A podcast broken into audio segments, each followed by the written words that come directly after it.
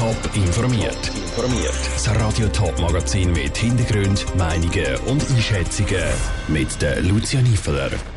Auf was der Richard Wolf in seinen zehn Jahren als Zürcher Stadtrat besonders stolz ist und wieso Experten vom Urteil gegen den Ex-Raiffeisen-Chef Pierre Vinzenz überrascht worden sind, das sind zwei von den Themen im Top informiert.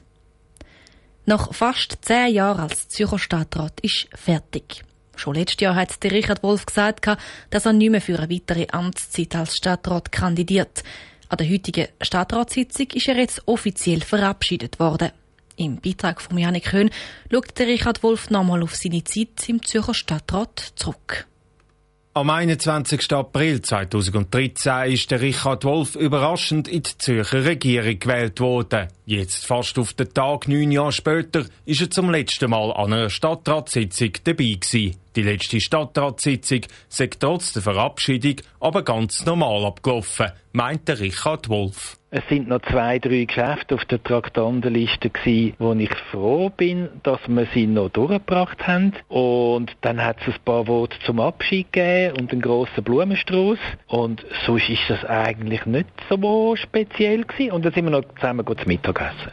Er sei kein Freund von grossen Emotionen. Für ihn ist es ein Job wie jeder andere, der nach einer gewissen Zeit eine andere Person übernimmt. Für den 65-Jährigen sind vor allem die letzten fünf Jahre noch präsent. Dort hat sein Tiefbaudepartement wegen der Klimabewegung viele Projekte lanciert. Auf ein Projekt, das jetzt umgesetzt wird, ist der Richard Wolf besonders stolz der Velotunnel unter dem Hauptbahnhof durch, wo jetzt das Jahr tatsächlich auch angefangen wird mit Bauen, wo eine jahrelange Vorgeschichte hat und wo man aus einer Autobahn einen Veloweg macht. Das könnte man gut als Highlight anstellen.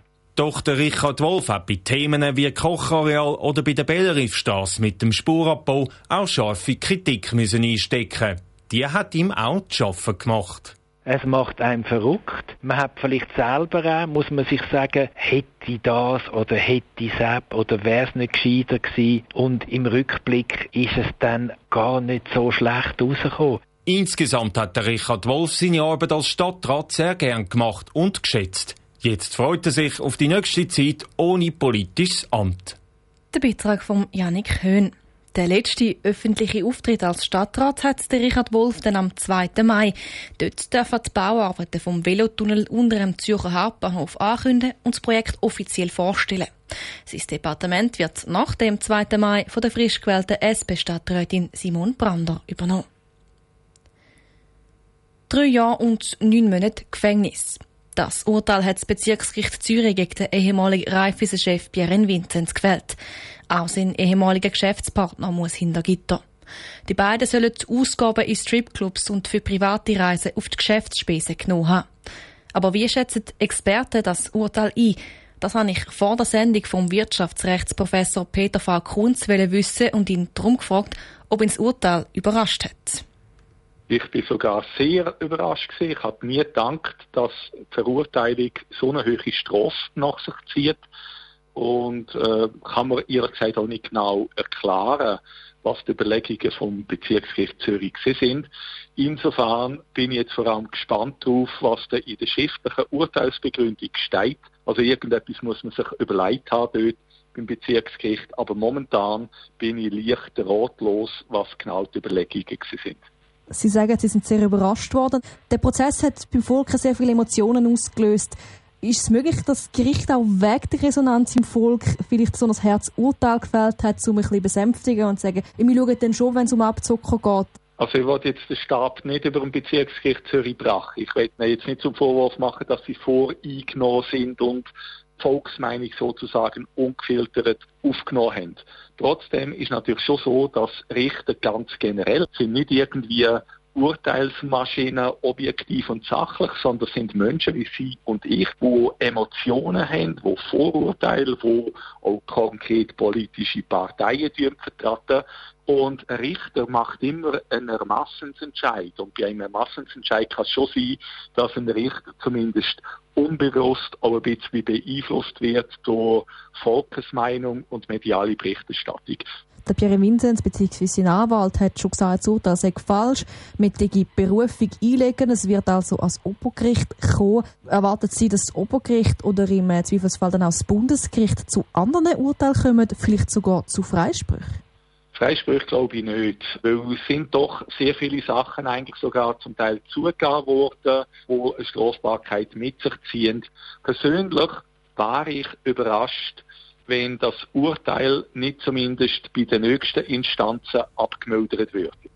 Der Peter Falkuhns, Professor für Wirtschaftsrecht im Gespräch vor der Sendung.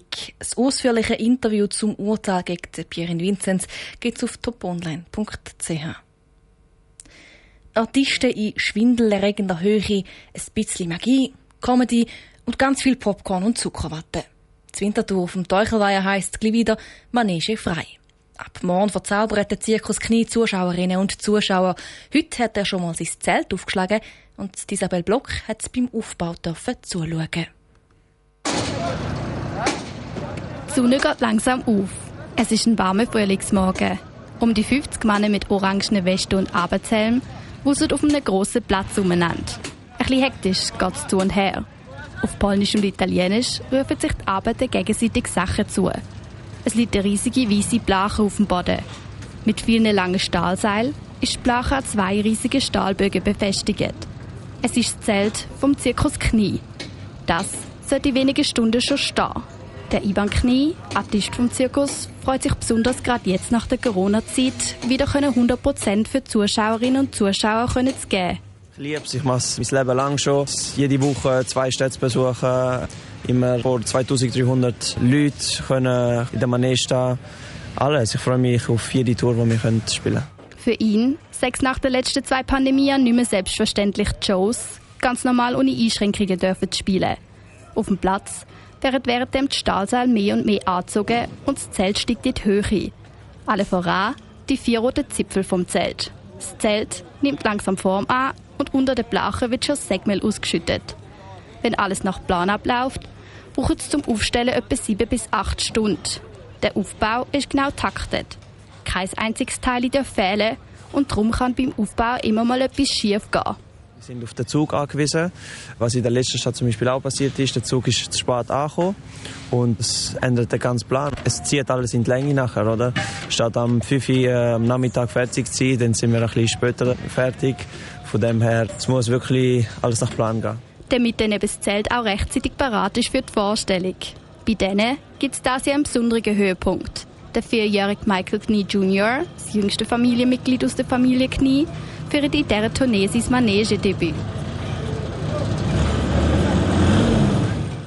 Isabel Block hat den Arbeiter beim Zeltaufbau über die Schulter geschaut. Zirkus Knie ist bis am Montag zur Wintertour.